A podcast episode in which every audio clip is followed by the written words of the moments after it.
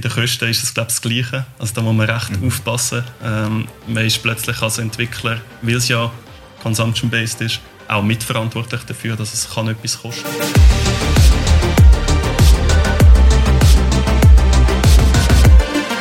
Tech Talks.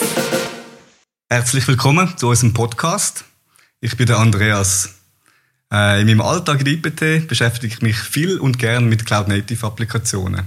Und in den letzten Jahren habe ich bei verschiedenen Kunden können Applikationen auf der grünen Wiese bauen, wie auch Applikationen modernisieren. Ich bin zum Glück heute nicht alleine da. Ja, hallo auch von meiner Seite. Äh, ich bin der Marco. Auch ich habe schon dürfen, ähm, Cloud Native ähm, Projekt bei unseren Kunden miterleben und auch mitgestalten. Und ja, es ist extrem spannend, ähm, mitzuerleben, auch die schnelle Entwicklung, die das Thema macht und äh, in der IPT zu diskutieren. So wie wir heute da.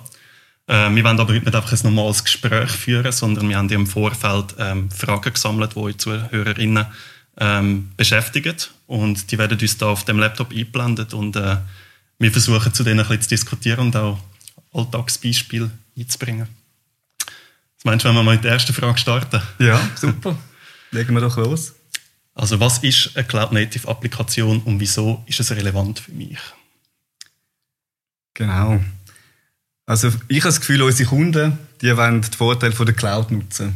Das heißt, sie wollen Applikationen, die skalieren. Sie wollen nur das zahlen, was sie brauchen. Äh, und sie wollen natürlich auch von der Innovation und von der Leading-Edge-Technologie profitieren, die die Cloud-Anbieter anbieten. Mhm. Jetzt, ähm, für mich ist eine Cloud-Native-Applikation eine Applikation, die auf einem möglichst hohen Abstraktionslevel auf der Cloud aufsetzt, also Platform as a Service und die möglichst viel ähm, Funktionalität direkt as a Service vom, von der Cloud bezieht. Mhm. Ja, ich glaube, du sprichst ein spannendes Thema mit, der Abstrakt, mit dem Abstraktionslevel. Oder? Ich glaube, früher hat man noch auf einem viel tieferen Level ähm, das Know-how aufbauen oder die Expertise. Und ich glaube, jetzt wird die einem via Plattformen auch diesen dedizierten Services von diesen Anbietern ähm, ja, zur Verfügung gestellt. Mhm.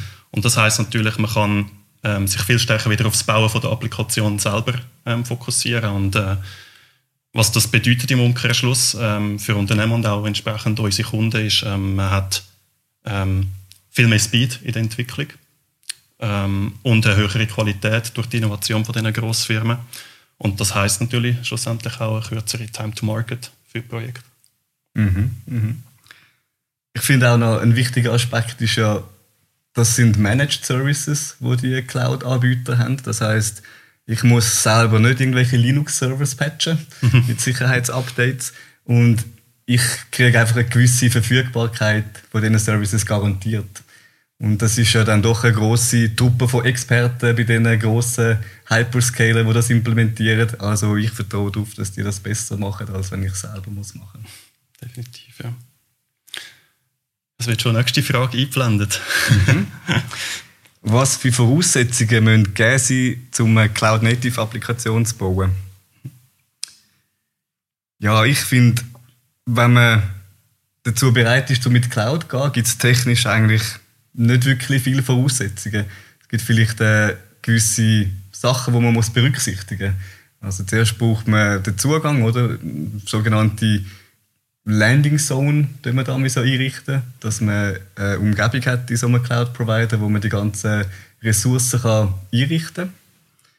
Und das ist aber mehr der administrative Teil. Ich glaube, ein wichtiger Teil ist, dass man sich von Anfang an um Sicherheit und insbesondere Netzwerksicherheit Gedanken macht. Wenn man so eine Cloud-Native-Applikation deployt, ist die äh, häufig in der Public Cloud, also im Internet, und man muss sie entsprechend absichern. Also mit äh, virtuellen Netzwerken, mit sogenannten Private Endpoints, wo die Komponenten miteinander kommunizieren, Firewalls, vielleicht ein Application Gate, ein API Gateway in der Mitte mit äh, Authentifizierung und Autorisierung. Das sind doch Sachen, wo man früher vielleicht weniger in Berührung ist als Entwickler. Definitiv, ja. Ich glaube, es, es kommt einiges mit.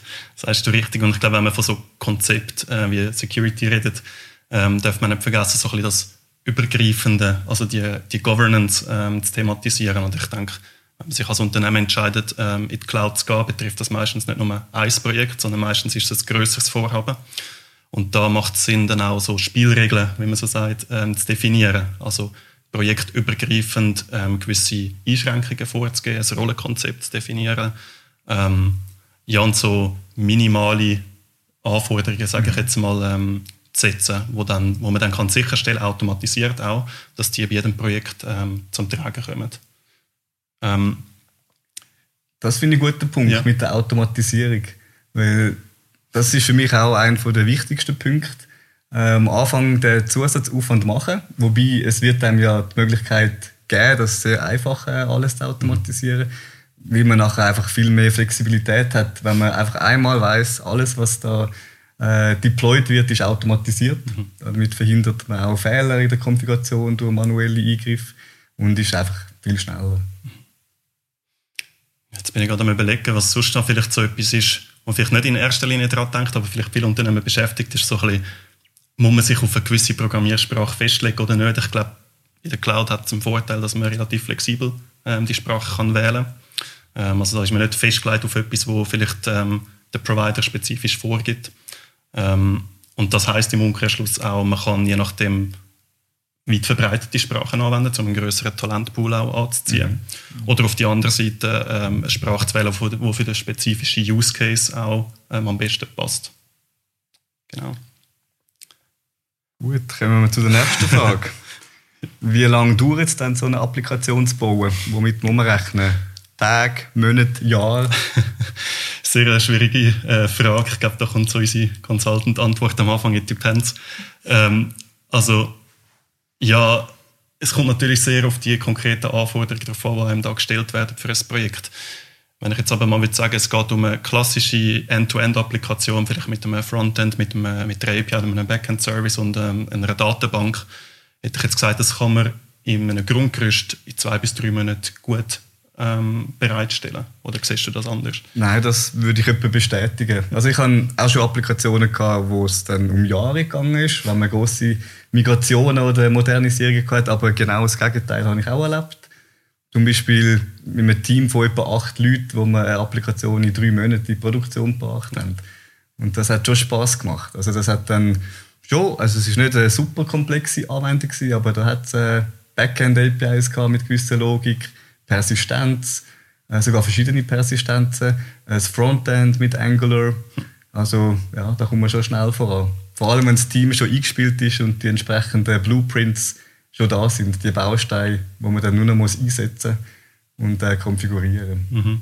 Also du sprichst so die Blueprints, so hast du noch andere Sachen gesehen, die euch unterstützt haben, dass man so etwas vielleicht eben eher mal in zwei bis drei Monaten anstatt in einem Jahr kann bereitstellen Ja, also ich glaube, also mit den Blueprints, da spreche ich an so Modul in Terraform, wo man einfach die Infrastruktur schon bereitstellen kann. Mhm. Wenn man schon weiß, wie die ganzen Netzwerkkonzepte sind, dass man halt nicht muss das Konzept zuerst noch erstellen und das Team auch schon ein bisschen eingespielt ist. Das mhm. hat uns dort sicher geholfen. Ja, kann ich mir vorstellen, ja. Ja, ähm, Vielleicht die nächste Frage, außer mhm. du hast noch etwas zu der, zu der mhm. vorherigen Frage. Also wie einfach ist es, mhm. extra Features im Nachhinein hinzuzufügen? Wie flexibel bin ich da und bin ich vom äh, Hyperscaler abhängig? Das ist ganz spannend, so im Anschluss an die vorherige Frage, wie lange es etwa geht. Ich denke, vielleicht kann ich mit einem Beispiel anfangen. Wir haben mal ein Projekt gehabt, wo wir initial haben wir, ähm, eine API gebaut haben, ähm, für ein Frontend, das wir selber auch gebaut haben. Das ist eigentlich ja, nur ein ein Frontend, das bedient worden ist, wenn man so will. Es ist aber dann noch die Anforderung dazu gekommen, dass man ähm, das auch für externe mhm. ähm, Frontends will, ähm, zur Verfügung stellen und auch bei diesen externen Frontends hat es dann wieder ähm, einen Unterschied gegeben, so in einem Freemium-Ansatz, also gewisse haben dürfen gratis darauf zugreifen, andere haben müssen zahlen, haben aber dafür mehr ähm, Capabilities bekommen. Ähm, und was wir dann da gemacht haben, auch weil wir die Automatisierung, die wir vorhin schon angesprochen haben, von Anfang an eingesetzt haben, ist eigentlich ein das API-Management-Portal as a Service ähm, haben wir können aufziehen.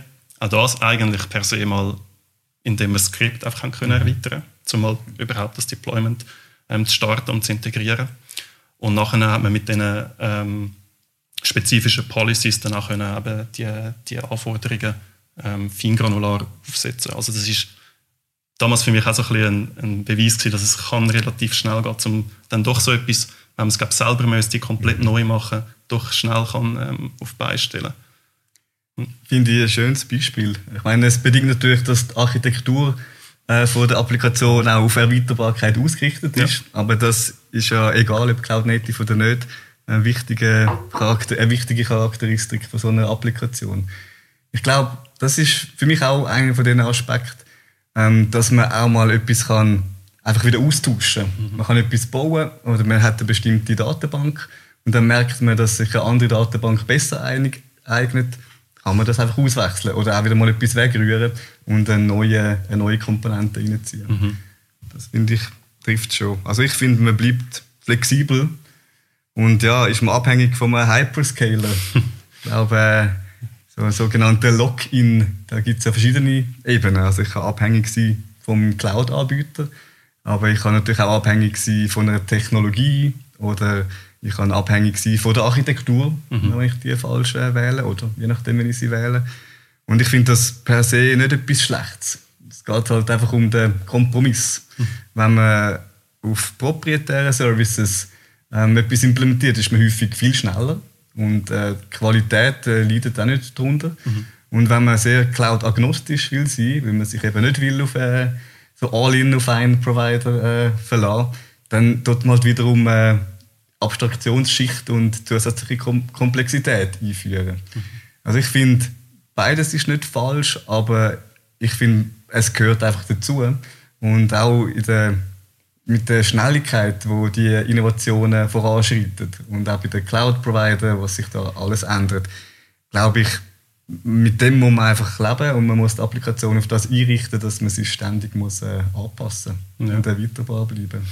Ich glaube, du hast es gut angesprochen, dass der Login halt nicht nur auf Anbieterebene passiert, sondern auch auf Technologieebene. Und wenn man dann zu viel Energie, sage ich jetzt mal, im steckt, um eben möglichst agnostisch zu bleiben, dann hast du zwar vielleicht den Login nicht, aber dafür fast schon ein Logout, weil du einfach so dich so äh, spezialisiert hast auf dein eigenes Setup, dass du vielleicht dann später, wenn es mal doch so eine Innovation gibt, wo du als Unternehmen sagen doch, da würde ich jetzt gerne auf den Wagen springen, tust du es vielleicht, also machst du es umso schwerer, mhm. ähm, dann auf die Plattform zu gehen. Mhm. Und ja, es gibt ja dann also die Ansätze, wo man sagt, ja, es gibt die Open-Source-Lösungen wie Kubernetes oder Terraform, die ja agnostisch sind per se, aber auch dort technologisch gesehen investiert man ja auch in das Know-how und, und macht sich auch leicht abhängig, sage ich jetzt mal, davon. Und es ist ja sogar so, dass zum Beispiel Azure Kubernetes Service ja auch nicht das gleiche ist wie ein Kubernetes Service bei einem anderen ja. Provider. Also ein bisschen hat man immer den Lock-in, oder? Definitiv, ja. Es gibt ja dann die, die Abstraktion, was wieder einfacher macht, macht, das auf der jeweiligen Plattform zu nutzen, aber natürlich ja, vielleicht dann einem auch mehr Möglichkeiten wiederum mhm. gibt. Und aber ich glaube, die Abhängigkeit an sich unterschreibe ich so und muss nicht schlecht sein, weil man einfach die balte Innovationskraft bekommt und sich, wie wir anfangs erwähnt haben, auf das Bauen von der Applikation kann äh, fokussieren, wo ja der Unique Selling Point von einem Unternehmen meistens ja. ist.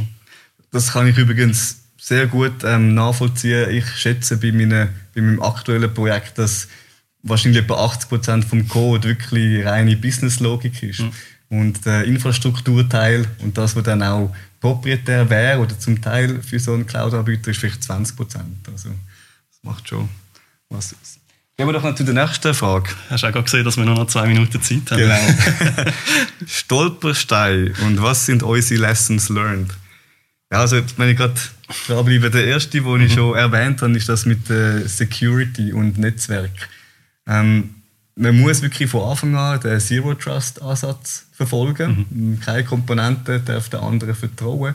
Und das bedingt doch einen rechten ähm, Wechsel von der Einstellung der Entwickler. Weil Sachen, wo man sich früher nicht hat darum kümmern, sind jetzt plötzlich sehr relevant. Mhm. Da muss man sich, also erstens muss man es mal verstehen, dass das jetzt so relevant ist, und dann muss man sich auch darauf einladen. Dass man halt, auch wenn es auf einem höheren Abstraktionslevel ist, man muss das einfach trotzdem, den Sicherheits- und den Netzwerkaspekt muss man trotzdem verstehen. Ja, ich glaube, das ist vorhin so der, der Einstellungswechsel, das Mindset, das sich ändern muss, angesprochen bei den Kosten ist es glaube ich, das Gleiche. Also da muss man recht mhm. aufpassen. Ähm, man ist plötzlich als Entwickler, weil es ja consumption-based ist, auch mitverantwortlich dafür, dass es kann etwas kosten kann. Ähm, und äh, ich glaube, das ist neu. als, als Entwickler. Ähm, früher hat es die strikte Trennung von Dev und Ops gegeben. Mittlerweile gibt es, oder in der Cloud gibt es die zumindest nicht mehr so stark. Ähm, und ähm, ja, da muss man sich dem bewusst sein, dass ein höherer Datenload zum Beispiel oder einfach eine stärkere ähm, Instanz ähm, mehr kostet.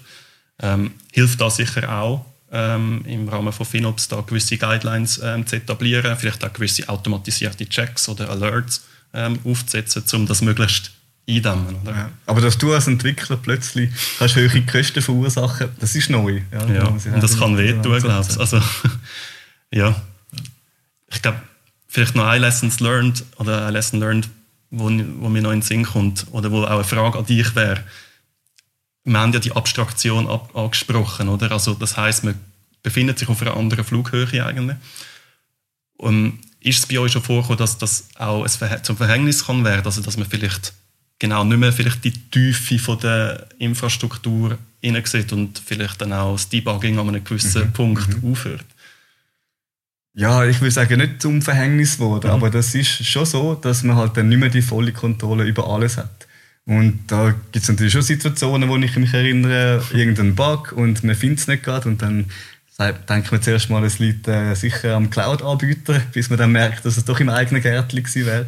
Nein, aber auch wenn es beim Cloud-Anbieter ist, dann nachher ist das meistens etwas, wo ja so große Komplexität hat, dass ich das dann gut finde und akzeptiere, mhm. wenn dann das äh, die Experten von dem Cloud-Anbieter können fixen Ich kümmere mich lieber dann nicht um, wie genau meine Applikation kann skalieren äh, bis auf weiß nicht wie viele tausend User, weil ich mich dann darauf verlasse, dass das äh, die Experten wahrscheinlich besser im Griff ja. haben.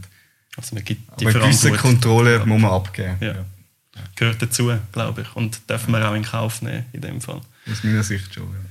Ja, ich habe vorhin gesehen, es ist uns angezeigt worden, dass wir langsam äh, sollten mhm. zum Ende kommen. Ähm, es ist ein mega spannendes Thema. Ähm, und ich glaube, je nachdem gibt es gewisse Themen, die man in einem Folge-Podcast mal kann, äh, ja. zusammen anschauen Genau. Ja, es hat mir auch sehr gefreut, Marco. Also ich glaube, äh, wir, können, wir haben versucht aufzuzeigen, dass wir daran glauben, dass man mit Cloud-Native-Applikationen schnell und äh, in höherer Qualität kann entwickeln kann und dass es sich darum lohnt.